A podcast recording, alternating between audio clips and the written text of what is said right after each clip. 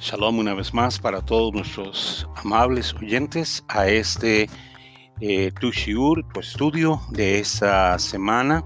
Con el permiso del cielo, esperamos compartir algunas cosas que nos sigan añadiendo conocimiento y entendimiento.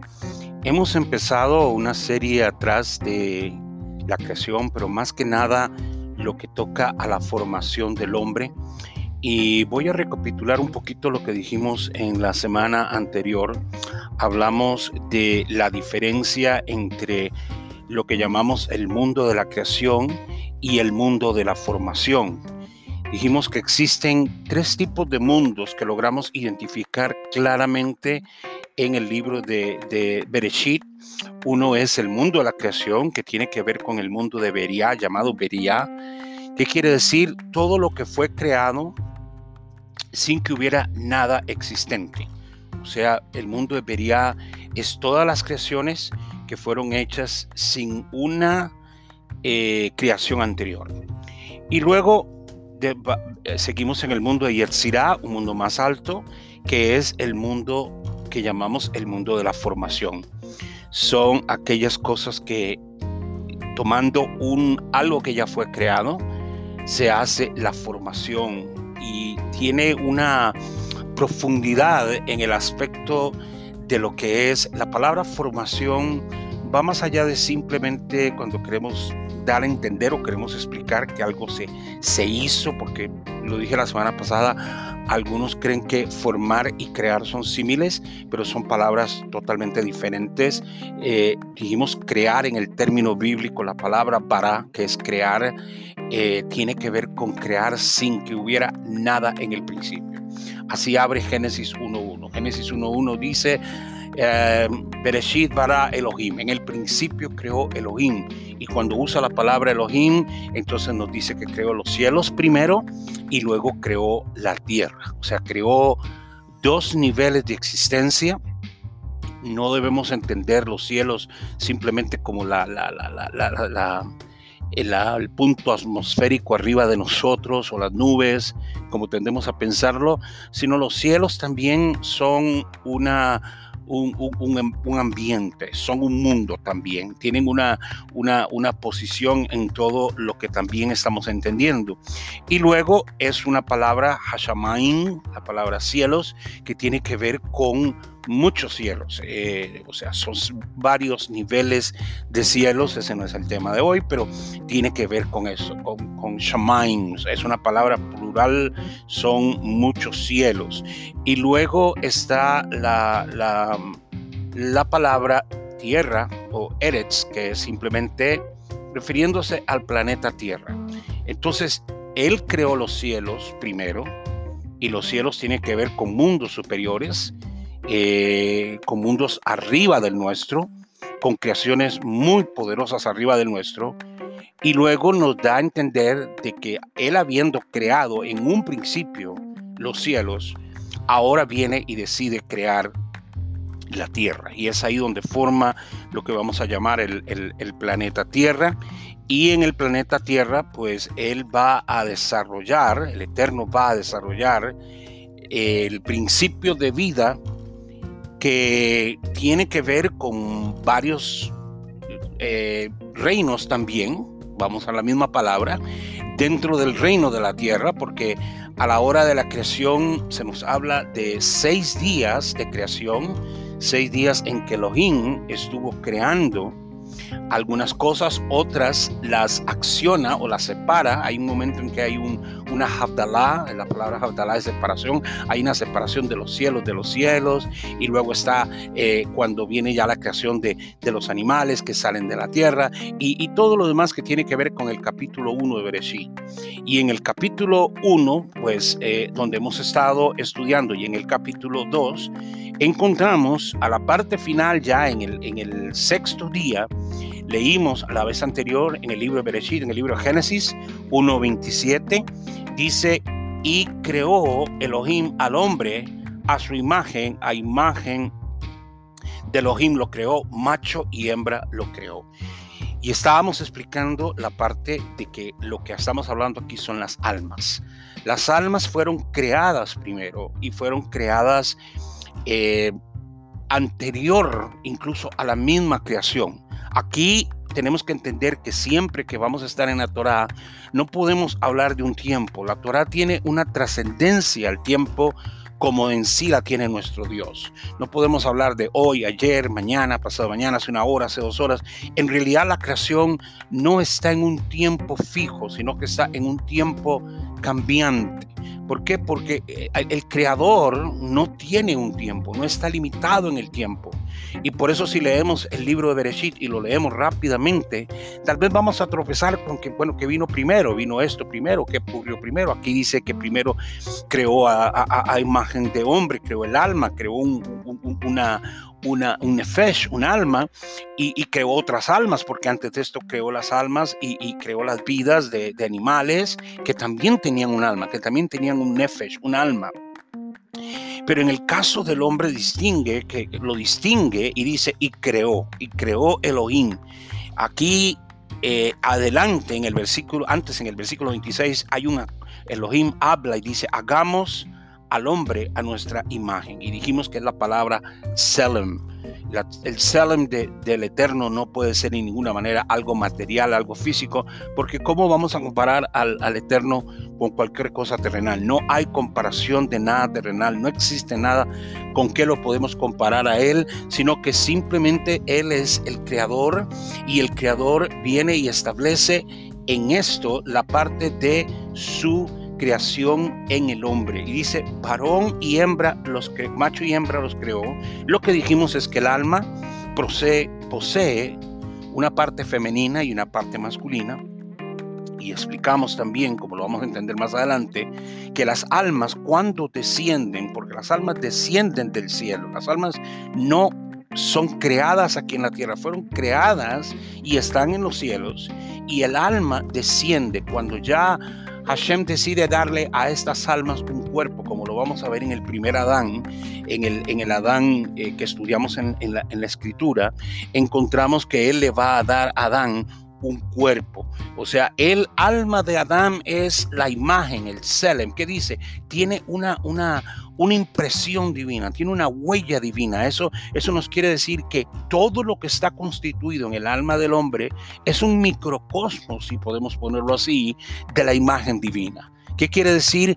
Que tenemos la capacidad de llevar en nosotros los atributos divinos. O sea, es, como podemos decir, aunque en un término natural, el ADN. Aunque el ADN es una, una expresión física, en el aspecto espiritual, aquí hay un ADN, un selem, una imagen, un, reflejo. La luz refleja en, el hombre y el hombre de un momento a otro llega a adquirir una condición especial. La condición especial que, el eterno del hombre es que el hombre va a estar por encima de, de los animales, como lo explicamos también la semana pasada, cuando él dice en el capítulo 2 eh, y el versículo 7. Entonces, ahí hablamos, aparece Adonai, Elohim, aparece el nombre divino, el nombre inefable que no mencionamos. Aquí solamente lo llamamos Elohim, Adonai Elohim, el nombre de las cuatro letras. Y dice que Adonai Elohim modeló. La palabra modeló es vallecer. Es otra palabra que no tiene que ver con creación, sino moldear. Tomó tierra roja, dice, tomó polvo de la tierra. los sabios nos recuerdan que él tomó polvo de todo el planeta Tierra, o sea, llevó porciones de todo el polvo que había sobre la tierra, formó un barro rojo y en ese barro, en esa tierra rojiza, en ese barro rojo, dice que él modeló un hombre. Ya tenía un alma y lo que hizo fue vestir el alma.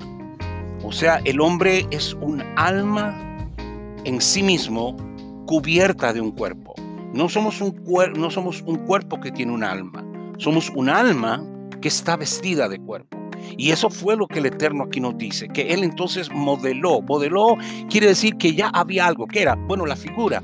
Lo que hizo fue poner barro alrededor e hizo algo físico que pudiera reflejar algo de lo espiritual. Y la creación tiene mucho que hablar de eso, Tal vez en algún momento, con la ayuda del cielo, podríamos entrar en eso, aunque eso tiene tanta profundidad.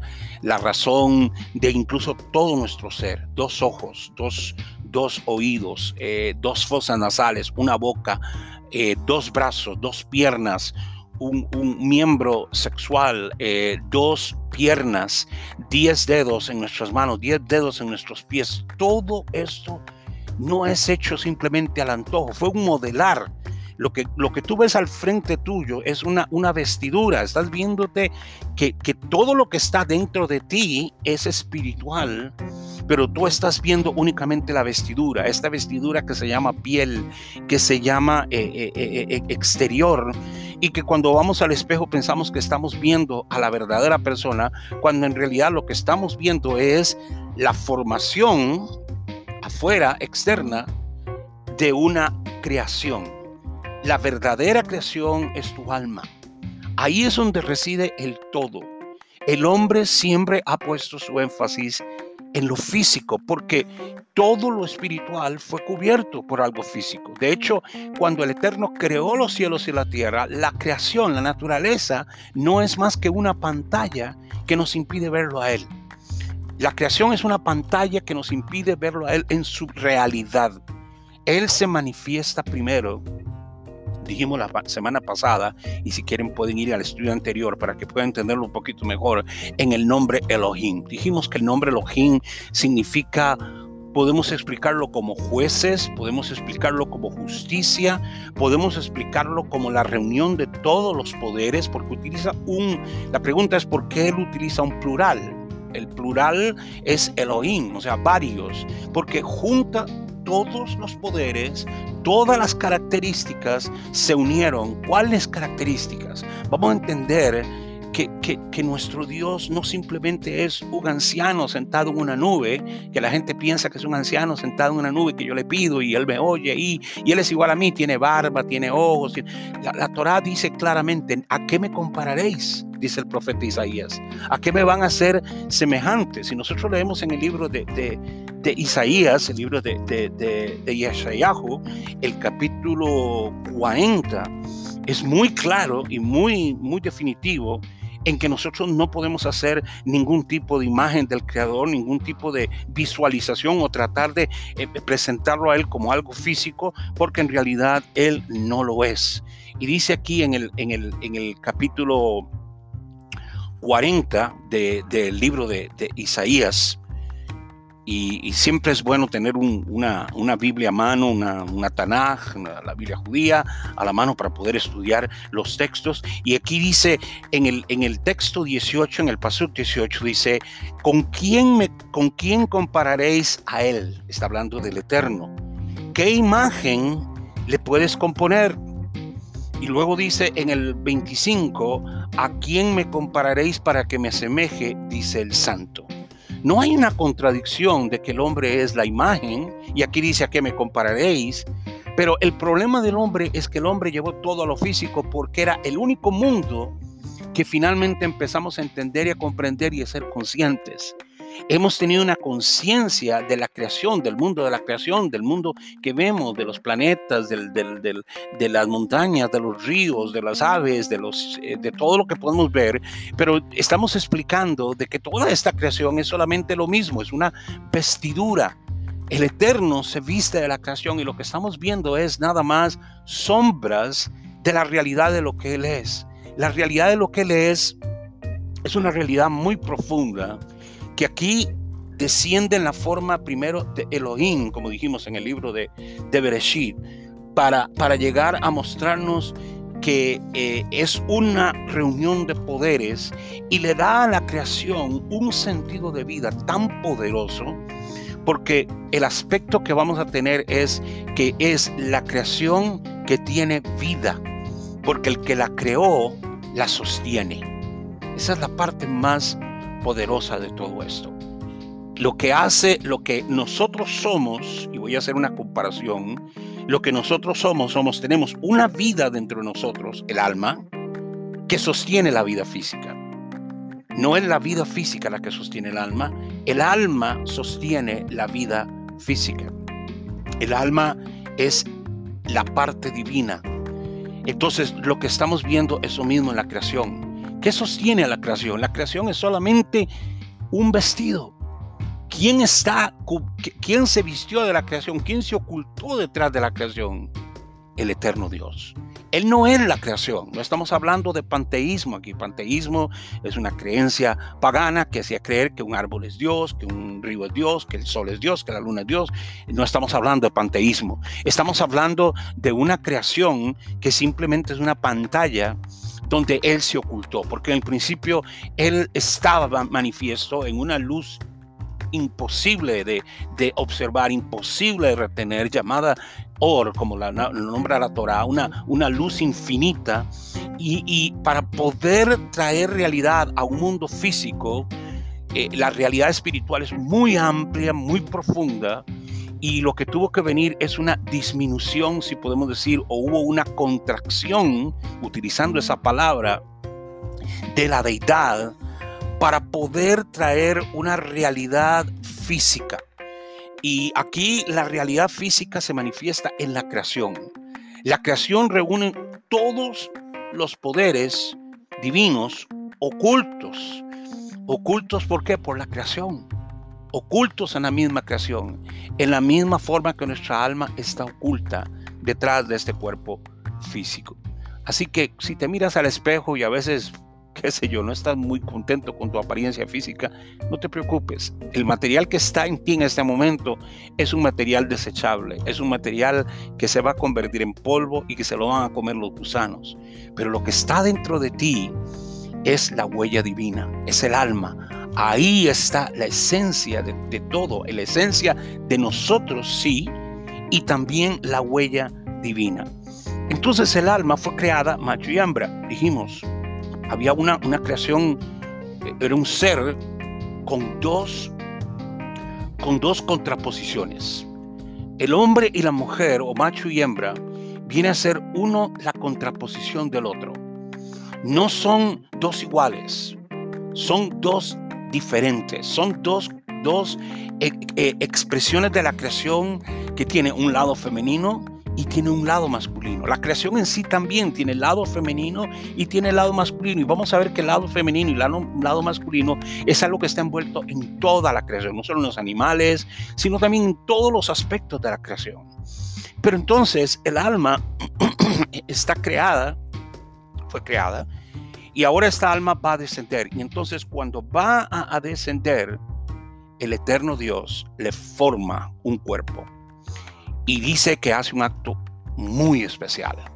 Dice que el acto que realiza el Eterno ahí cuando aparece como Adonai Elohim, dijimos en el capítulo 1 solo vemos a Elohim, pero en el capítulo 2 vemos Adonai Elohim. Eso no es simplemente semántica, no es este, hacer la escritura un poco más interesante. No, hay una razón porque en el capítulo 2 Elohim, que es cubre todo, esconde el nombre divino, esconde esas cuatro letras, ese nombre inefable que para nosotros está prohibido siquiera pronunciarlo o ponerle letras, porque todavía no se ha manifestado, todavía no se ha revelado. Vendrá un día, como dice la profecía, en que todos sabrán, todos, todos los seres humanos sabrán que yo soy el Eterno, y Él dará a conocer ese nombre glorioso, poderoso, donde va a manifestar todo lo que Él es. Porque todo lo que Él es, no lo podemos ver, está oculto. Y Elohim es como la, la, expresión de todos los poderes, pero ahora en la creación hay, eh, aparece Adonai Elohim. ¿Qué son dos dioses? No, no estamos hablando de dos dioses. Estamos hablando de dos expresiones diferentes. El nombre inefable tiene que ver con la, con la, con la, con la providencia. ¿Qué es la providencia? La providencia es todo lo que está delante de nosotros. Todo lo que puede pasar, todo lo que va a suceder, todo lo que va a ocurrir. Y el único que tiene acceso a esa providencia es Él. Eso lo entendemos un poquito cuando en el, en el libro de, de Shemot, en el libro de Éxodo, a Moshe le pide, Moshe le pide a Hashem que se le revele, que quiere ver la gloria de él, que lo quiere ver. Y el, y el pedido de Moshe, aunque fue un poco atrevido, Hashem le dice, ok, yo, yo te voy a mostrar mi, mi, mi, mi gloria. Y, lo primero que hizo fue ponerlo dentro de una piedra, o sea, lo, lo enclavó en una piedra como una forma de protección. La piedra aquí no es una piedra física, e, e, es una, una, una piedra que tenía que ver protegiendo su cuerpo porque lo que iba a pasar delante de él no era cualquier cosa. Pero dice que cuando pasa Dice Moshe que lo, Moshe en el libro de Shemot que lo que él ve es la espalda. O sea, le vio que la espalda no es nuevamente que nuestro Dios tiene una espalda como nosotros, sino que nos está hablando en un sentido humano para que podamos entender la profundidad espiritual. ¿Qué vio? Vio, vio el, la parte atrás. ¿Qué es lo único que el hombre puede ver de Hashem? Lo que él ya ha hecho. Pero la providencia, lo que Él va a hacer, todavía no lo podemos ver. Eso es lo que se va a manifestar en el fin. Y por eso lo que Él vio fue la espalda. Por eso lo que vio fue la espalda. No le pudo ver de frente, no pudo verlo a Él. Y, ahí entra toda una serie de temas, pero ahorita también no, no es el tema de hoy. Volvemos al libro de Bereshit y dice que entonces Él insufló. ¿Quién? El nombre divino nosotros lo pronunciamos o lo decimos como Adonai, o también usamos la palabra, eh, podemos, usamos una palabra para, para escribirlo como el Eterno o Hashem, el nombre, y Adonai Elohim modeló al hombre, dice el verso 7 del capítulo 2 de Bereshit, e insufló en sus narices. Interesante. ¿Cuántas narices? Dos narices. ¿Cuántas narices tiene el hombre? Una. Pero aquí él dice que él insufló en sus narices. ¿Por qué? Porque era varón y hembra. Y al hombre lo define como hombre. La palabra en hebreo para hombre es ish. No es un, no es un sexo, por decirlo así, sino es una, es una categoría de, del alma que la vamos a llamar Ish y que, y que traducimos como hombre. Entonces dice que él insufló en sus narices, dice aliento de vida, que fue Ruach. Ruach es otra parte del alma. Insufló Ruach Haim, o sea, Ruach de vida. Ruach Haim, o sea, insufló un aliento. La palabra Ruach tiene que ver con aliento, con viento. Se hizo como cuando una persona va a inflar un globo, una, una, un, una, un balón, un, algo, sopla. No simplemente fue un hablar, no fue un soplar. O sea, transmitió de todo su interior. Así como nosotros cuando tenemos que inflar un globo, tenemos que tomar toda la fuerza de nosotros para poder inflar un globo, porque no simplemente es soplar, sino que hay que insuflar, hay que ponerle toda la presión. A veces terminamos cansados, a veces algunos se marean después de inflar globos porque, porque requiere un esfuerzo increíble. Y aquí dice que el Eterno lo que hizo fue insuflar, Adonai Elohim insufló su fuerza, su, su, su vitalidad fue insuflada en el hombre y entonces dice el hombre, ahora lo pone nuevamente el alma en un sentido singular. En sus narices, varón y hembra los creó, pero él lo denomina Ish, hombre. Y dice, y el hombre llegó a ser, y aquí viene la parte de acción, hay una acción. Ya vimos el mundo de la creación, ya vimos el mundo de la formación con la, con la formación del cuerpo de Adán físico, pero ahora el mundo de la acción. ¿Cuál fue la acción?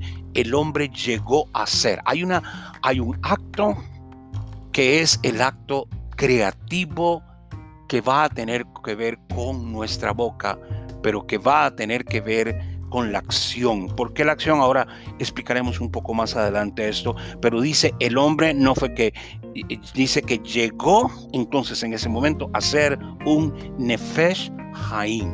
¿Qué es Nefesh Haim? Un alma viviente. Pero no solo un alma viviente, sino un alma que tiene vida para dar vida. Todos los animales poseen, poseen un Nefesh, un alma. Pero es el hombre el único que tiene un Nefesh Haim. El hombre fue elevado a otra dimensión, a otro nivel, cuando en, él se insufló el aliento de vida. Estamos como regresando a lo que habíamos hablado, pero vamos a entrar en la segunda parte de este, de este, de este shiur, a penetrar ya la parte de esa de esa separación y qué tiene que ver con esa separación. Porque hasta aquí vemos que él insufló en sus narices, varón y hembra, pero el hombre, el hombre, no dice que el hombre y la mujer, no, porque es un alma, el alma, el ish, aquí ya lo denomina con un término físico, no lo llama, no lo llama nefesh, sino que lo llama ish, lo llama hombre. El hombre llegó a ser un alma viviente, o sea, se convirtió en un alma que tiene vida. No está diciendo un hombre físico, un, ser humano, no. Dijo, es un alma que tiene vida para dar vida. Eso, tiene también que entenderlo, que nuestro Dios no solo es un Dios que da, es la vida, pero es la vida que da vida. La, la, creación es sostenida por su vida y nosotros tenemos un alma que tiene vida para dar vida. ¿Por qué? Porque no solamente nos sostiene nosotros, sino que vamos a ver que dentro de la función de este hombre va a estar traer vida a este universo, traer mundo, eh, vida a este mundo a través de su caminar y de su actuar en la tierra. En la primera parte que llegamos vamos a hacer una pequeña pausa recordemos que siempre tenemos que hacer dos pausas por motivo de la, de la, de la, de la, eh, de la grabación, en la forma en que lo estamos grabando, eh, pero vamos a continuar en, un, nada más un momento, hacemos un cambio y entramos a la segunda parte. Ahora, antes de ir a esa segunda parte, agradezco mucho la audiencia, a todos los que nos están escuchando y queremos decirles que tenemos ya una página web que puede visitar donde están todas las enseñanzas. La palabra web, web eh, digo, la la, página web se llama tushiur, tushiur.wordpress.com. Espero deletrearles un poquito bien al final del, al final del capítulo, pero Tushiur, como lo escribimos, T-U-S-H-I-U-R, WordPress, que es una sola palabra, W-O-R-D-P-R-E-S-S.com. Tushiur wordpress.com. Si van a nuestra página, van a encontrar ahí y quisiera invitarlos para que vayan, eh, escuchen las otras enseñanzas, ahí nos pueden dejar un comentario, pueden darle seguimiento a lo que estamos haciendo. Me gustaría mucho que, que conversáramos, que tuvieran preguntas para analizar. Yo tuve muchas preguntas cuando empecé a estudiar eh, el Atanaj, empecé a estudiar la Gemara, empecé a estudiar Kabbalah y ahora eh, no las tengo la respuesta. Sigo, estoy sentado a los pies de un rabino aprendiendo es, eh, recibiendo enseñanzas de maestros también, creciendo en nuestra enseñanza, aplicando el día a día, a pesar de que tengo un trabajo secular, aplico cinco seis horas al día a estudiar los textos, por lo cual lo que estamos hablando aquí eh, no simplemente es un hablar para llenar el tiempo, sino que verdaderamente estoy documentándolo con las enseñanzas que vienen desde, desde Moshe, de nuestros jajamín, que son los sabios que estuvieron con Moshe, los que recibieron la Torah, los que recibieron el lenguaje divino y muchas cosas que hoy estamos empezando a recibir de una forma preciosa y que estamos creciendo en ella. Entonces, nuevamente, les invito a que vayan a Tushiur wordpress.com. Ahí pueden encontrar las grabaciones anteriores. Déjenos un comentario. Vamos a hacer una pausa y luego seguimos con la segunda parte de ese tema que estamos tocando, el Adán formado, el Adán creado y el Adán de acción.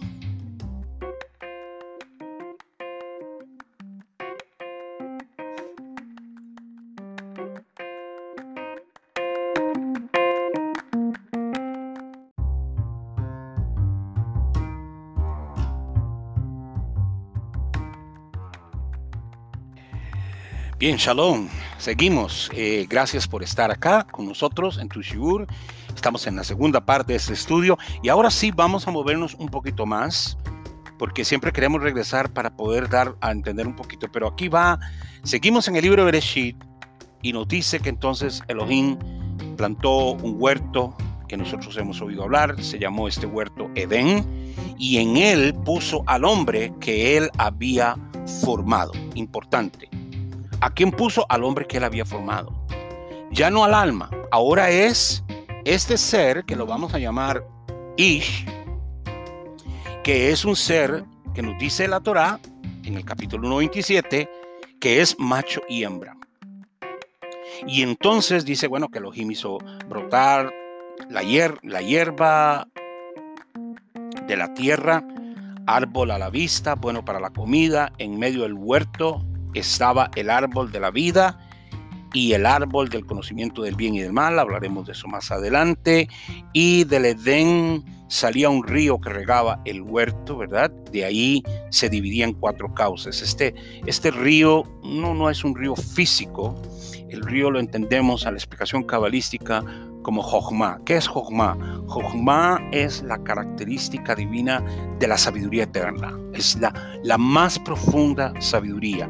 Esta sabiduría se describe en el libro de, de, de eh, Mishlei, que son los proverbios, y hay un capítulo que se dedica exclusivamente a hablar de la profundidad de la sabiduría y cómo la sabiduría estuvo presente en todo.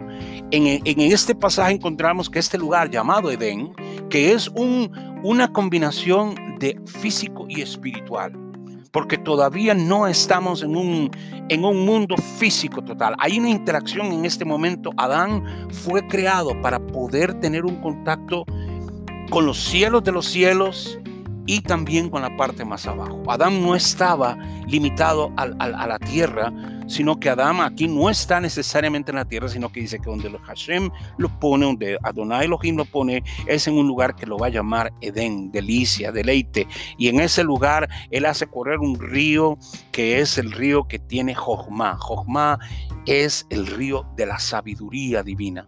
Aquí encontramos otra característica de nuestro Dios, una característica de la sabiduría que luego se divide en cuatro ríos y bueno, ese ya es otro tema.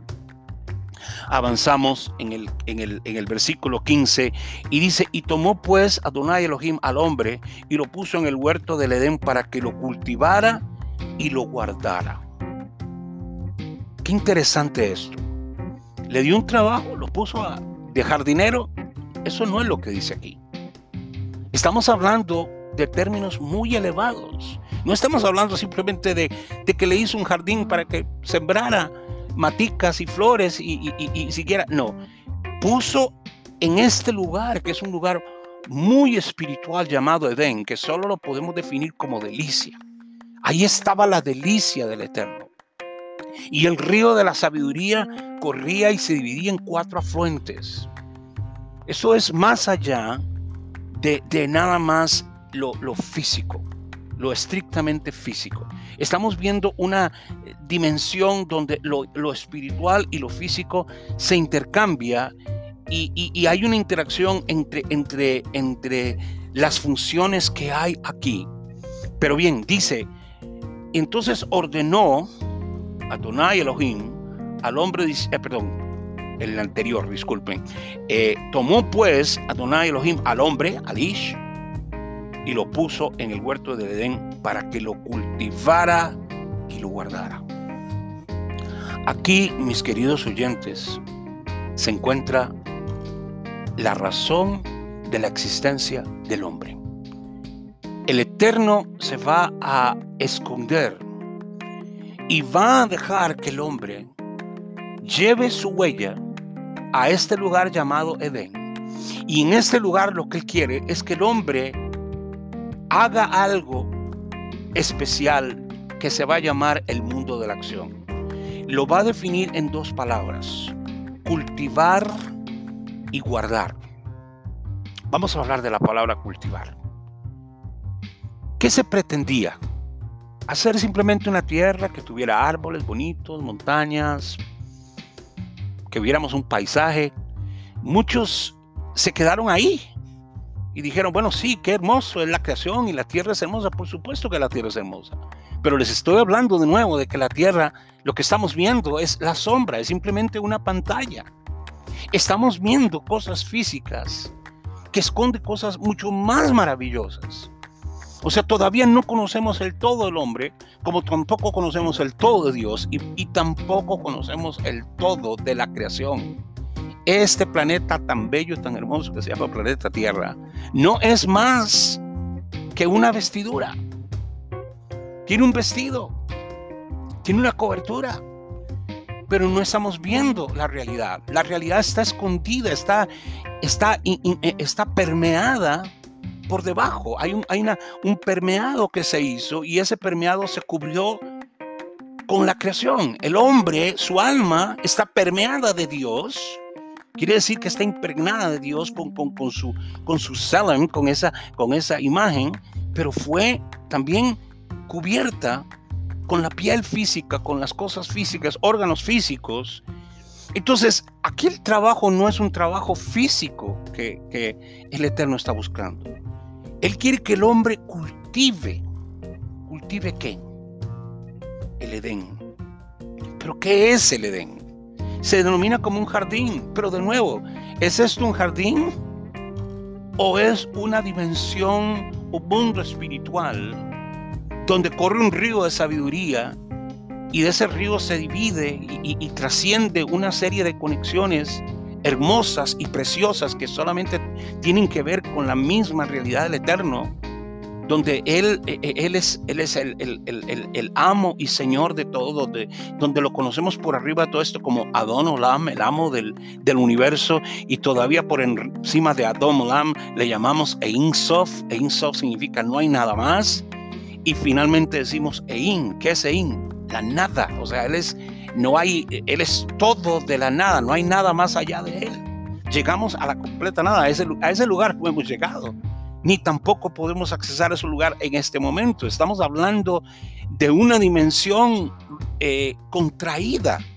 O sea, la, divinidad se contrajo, se, se, se, se no se disminuyó, pero se contrajo para poder tener acceso a este mundo. Y la única forma fue trayendo una sombra de todo, una, una, una vestidura a todo. Entonces, literalmente, todo lo que vemos está oculto. Todo está oculto. Nuestro Dios está oculto, nuestra alma está oculta, la realidad está oculta. Lo que tenemos es una, una realidad manifiesta de la que tenemos conciencia que creemos que es la única porque es lo que vemos. Pero el hombre, al igual, como dije, cuando fue creado, cuando se le insufló, él tenía, se le pone, vemos el físico, vamos al espejo y decimos, ok, dos ojos, pero son dos ojos físicos. Pero detrás de esos dos ojos físicos hay dos ojos espirituales. Detrás de dos oídos físicos hay dos oídos espirituales. Detrás de dos fosas nasales por donde fue insuflada la vida, hay dos fosas espirituales. Y detrás de esa boca física está la, boca espiritual. Entonces, la realidad no está delante de nosotros, está oculta. Por eso es que se le ordena al hombre cultivar. ¿Cultivar qué? Cultivar el Tselem, cultivar la imagen divina. Se le va a dar la oportunidad de que él haga de ese Edén una, empezar a dar a conocer la realidad divina, empezar, empezar a manifestar toda la realidad divina. Dios quiere descorrerse y mostrarse y, hacerle, hacerle ver a un ser más pequeño que los ángeles unas cosas maravillosas porque es como Él es. Él quiere darse.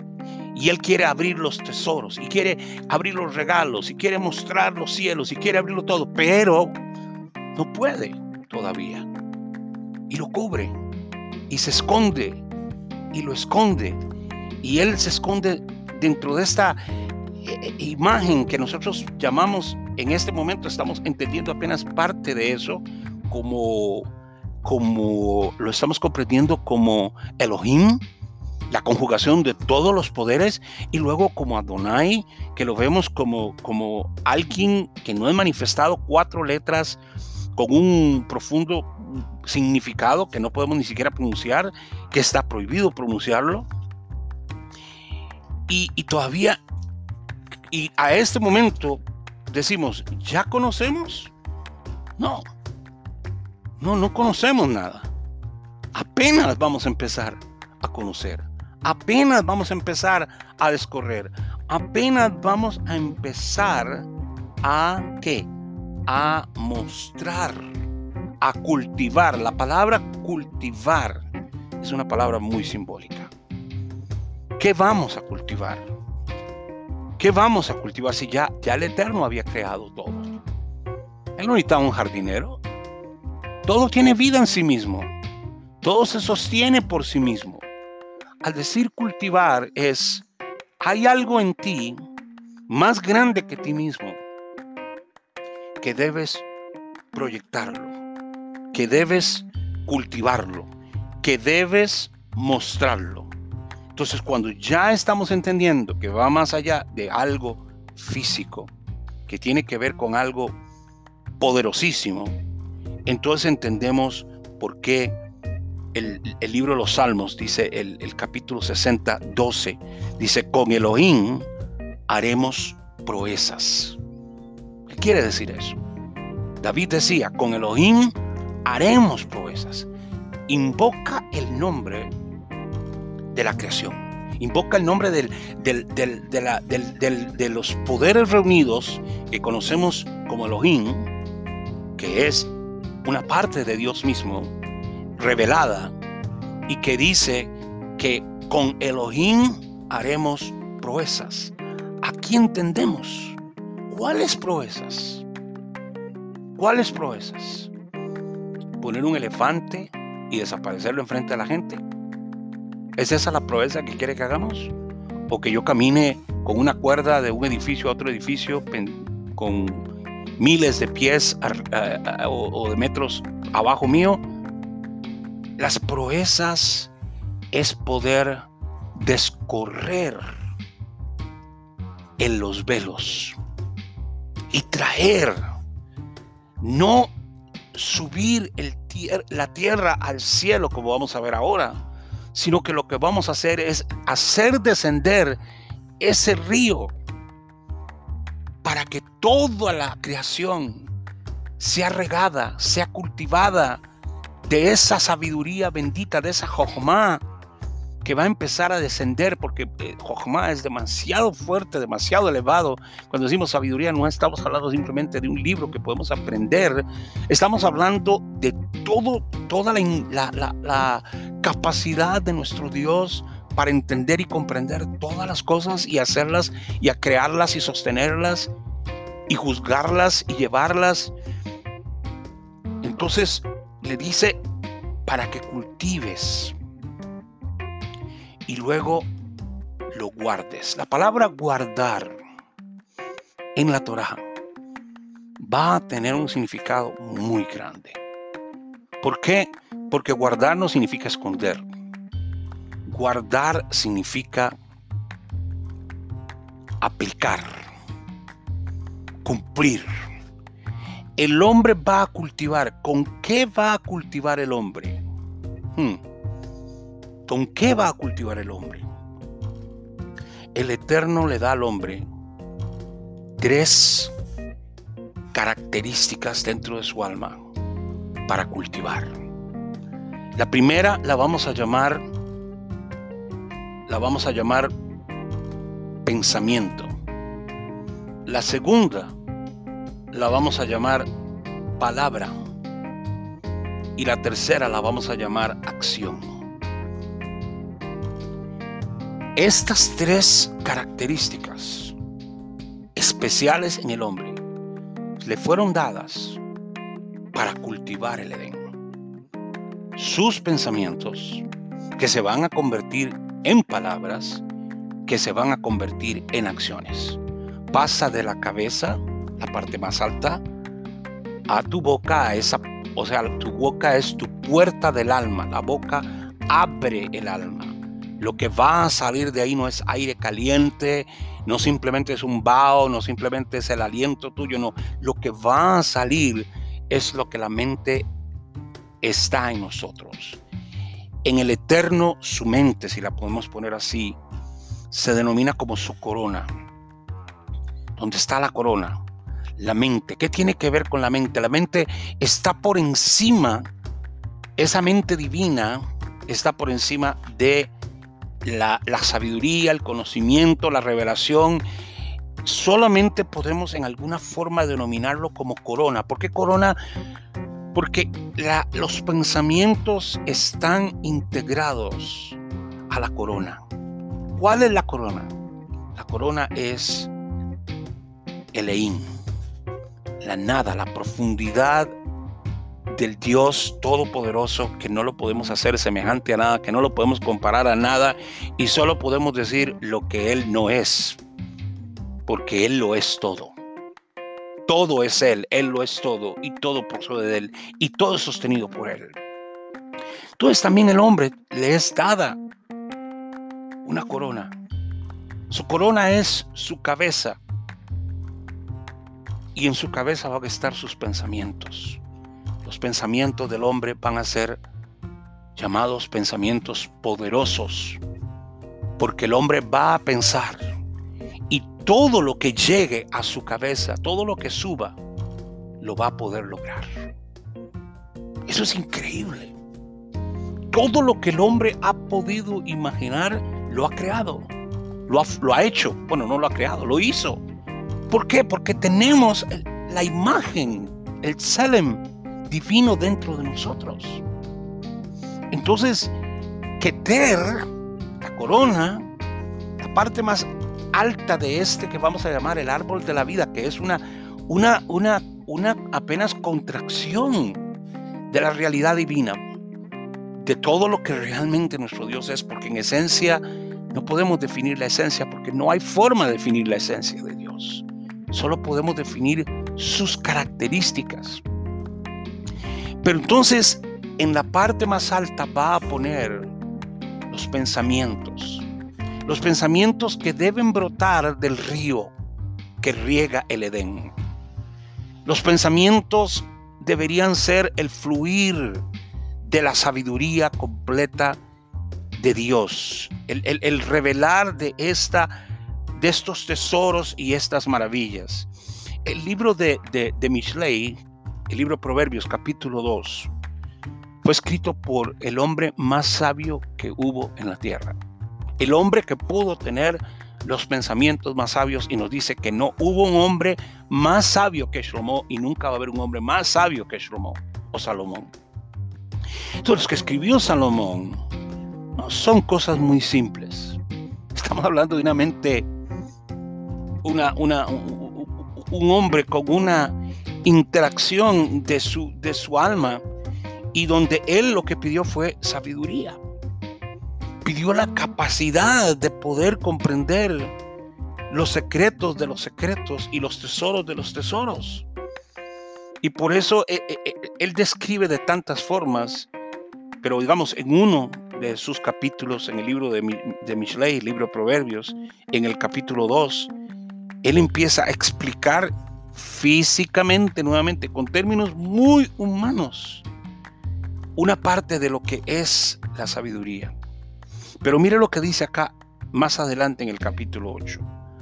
A vosotros, hombres, cuando usa la palabra hombres, está hablando de la creación inicial. A vosotros, hombres, os pregono, o sea, os anuncio. Y mi voz es para los hijos de Adán. ¿La voz de quién? La voz de Adonai. Ahora, también de él sale los pensamientos profundos de sabiduría, así como nosotros también tenemos una mente para traer pensamientos altos, elevar nuestros pensamientos a los, a, los, a los pensamientos más profundos y más hermosos y más sublimes, para que cuando esos pensamientos estén conectados a la parte más alta de la divinidad, nuestra boca va a sacar palabras que no va a ser ni siquiera la voz de nosotros, sino que serán voces, la voz del mismo cielo hablando a través de nosotros. ¿Para qué? Para cultivar el Edén. Porque Él dice, mi voz es para los hijos de Adán. Y luego dice, mi boca proferirá verdades verdades. Hay otra realidad del Eterno, hay otra característica, la verdad.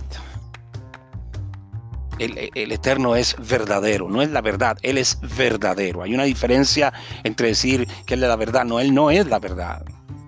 Él, él posee la verdad, pero Él es el verdadero. y lo distingue con una característica que conecta cuando unes el, el aspecto de sabiduría con revelación. Cuando la sabiduría se convierte en revelación, lo que llamamos Jochma que pasa a Binah, que hay una conexión Jochma Binah. La sabiduría empieza a tener una revelación, desciende sobre qué? Sobre verdad. Una característica del Eterno que la vamos a definir como Tiferet. La palabra Emet es la palabra verdad, pero en Tiferet encontramos lo verdadero, lo que es real. Cuando la sabiduría es revelada, cuando este río se divide y empieza a regar el Edén con, sus, con sus conocimientos divinos, cuando la mente del hombre empieza a recibir ese río y ese río empieza a crear surcos en su mente, creando pensamientos maravillosos y preciosos, entonces es cuando, cuando viene la realidad de Tiferet, cuando viene la verdad del Emet y cuando el hombre va a hablar su boca, cuando abre su boca, va a abrir la boca, pero va a abrir la boca con un lenguaje divino el libro de la creación nos dice que ese lenguaje divino se compone de 22 elementos que llamamos nosotros el alfabeto hebreo.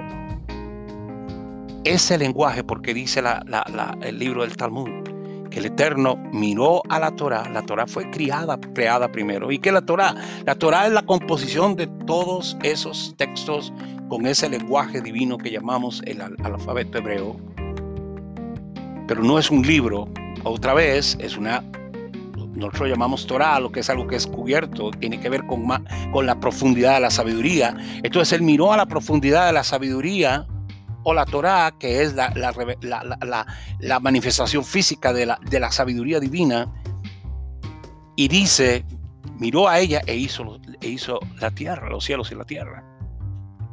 ¿Y cómo lo creó? Por la palabra de su boca. Pero esa palabra no estaba solo para hablar por hablar. Hay todo un proceso de los pensamientos y la sabiduría divina que vienen a ser la revelación, que cuando viene a ser la creación que vemos, llámese planetas, llámese árboles, llámese ríos, llámese ah, ovejas, vacas, eh, pájaros, todo está compuesto de un lenguaje divino con una expresión divina de la profundidad de nuestro Dios. Estamos viendo sombras, estamos viendo ocultamientos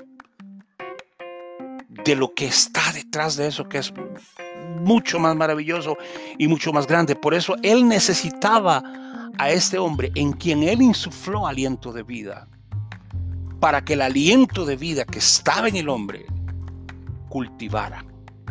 En otras palabras, que el hombre creara y sostuviera también la creación con sus palabras y trajera a vida cosas que están por verse. El hombre es el instrumento, el jardinero, pero no el jardinero de un jardín físico, sino el jardinero de toda la creación divina en la tierra. Para que lo creara, dice, lo puso para que lo cultivara y lo guardara. Porque vamos a ver que el guardar tiene que ver con un celo. Nuestro Dios es un Dios celoso. Y cuando decimos que es un Dios celoso es que Él no es tan fácil de darse a conocer. Él no se muestra tan fácilmente. No es como ya lo conozco, ya me leí la Biblia una vez y ya yo lo conozco. Mira, puedes leer la Biblia, la Torah, la Tanaj, la puedes leer la Biblia por muchas veces y todavía no terminarás, porque no es conocimiento de lectura, sino estamos hablando de algo mucho más elevado, mucho más alto que es Juan. Miren hasta dónde hemos llegado hoy. Todavía no hemos llegado a que el alma sea separada el hombre sigue siendo hombre y mujer aquí en el Edén. Se le está asignando la función, se le insufló aliento de vida en sus narices para que tanto varón y hembra tuvieran la misma vida que vamos a llamar Nefesh Haim, alma viviente, que va a hacer toda la diferencia. Y ahora hay una orden. La palabra orden es mandamiento. Hay gente que tiene problemas porque Hashem no puede hablar sino con mandamientos. No es con sugerencias. Él ordena a la creación. Él ordena desde la capacidad del rey, de la capacidad de Dios, que Él puede ordenar y sabe que su mandamiento y su orden no son contrarios a su misma naturaleza, sino que está relacionado con toda su naturaleza. Por eso vemos esa palabra con una palabra con un respeto grande cuando nosotros vamos a empezar a leer muchas veces luego la expresión Bayomer Adonai el Moshe, le habló Adonai a Moshe y lo tenemos que leer a veces y cantarlo porque es, es una melodía. Qué, qué expresión más linda. Bayomer Adonai el Moshe, le habló Adonai a Moshe y le ordenó para hablarle a los hijos de Israel. Le ordenó a, que nosotros pusiéramos atención. Ahora, están los hijos de Israel y está el resto de las naciones y, nosotros no pretendemos ni creemos, ni debe ser así, de que todo el mundo tiene que ser judío, ni todo el mundo tiene que ser israelita, pero sí todo el mundo tiene que vivir bajo los principios ordenados, ordenados del rey. El rey da una orden y nosotros, sus siervos, doblamos nuestra cabeza delante del rey y obedecemos. Y el rey Adonai Elohim ordenó al hombre diciendo, todo puedes comer. Puedes comer libremente todo árbol. Pero vamos a ver que le va a decir que hay un árbol que no. Y también tomó y lo puso en el huerto para que lo cultivara y lo guardara. Hay una, una mandamiento también. Guardar cultivar y guardar cultivar y guardar. Son dos cosas que vamos a hacer. Vamos a estar creando y vamos a estar protegiendo. Hay una contracción también. Esa contracción es el crecimiento del hombre. El hombre va a estar siempre también, al igual que el universo, en una contracción. ¿Qué quiero decir con una contracción? Va y viene, va y viene. Recibe algo y lo aplica, recibe algo y lo aplica. Ese, ese va a ser nosotros, va a ser el, el subir y bajar, subir y bajar, subir y bajar. ¿Para qué? Para recibir y para dar, para, para ver y traer, para observar y para ver. Como decía Rabín Cordovero, ven y observa. Hay que venir un momento a la, a la Torah y observar. A ver, ¿qué viene aquí? Y subir ese pensamiento, a la, eh, que ese pensamiento suba con la sabiduría a nuestra cabeza, para que entonces los pensamientos vengan a ser expresiones de nuestra boca, como decía el rey David, que los dichos de mi boca y la meditación de mi corazón sean gratos delante de ti, Adonai. En lo que yo medite, en lo que yo estoy poniendo mis pensamientos. Mis pensamientos tienen que estar ocupados. ¿Dónde? En la Torah, en la oración, en los principios divinos. Todo lo que me separe de eso, todos los pensamientos que me separe de esto me van a alejar de poder tener la correcta concepción y el correcto moverme. Bien, el tiempo se nos agotó, nos queda un minuto. Quiero agradecerles de nuevo por estar escuchando tu shiur les recuerdo nada más brevemente la página web que es nuevamente tushiur.wordpress.com donde pueden encontrar el resto de los estudios. Shalom para todos, que esto sea una muy buena semana. Decimos Shavuot Tov, buena semana, buena y buena tarde y buena noche y buen día y que esta semana sea una semana que nuestra conciencia sea más elevada todavía. Ahora que entendemos, empezamos a entender qué importancia hay de lo que estamos haciendo aquí en esta vida. Shalom.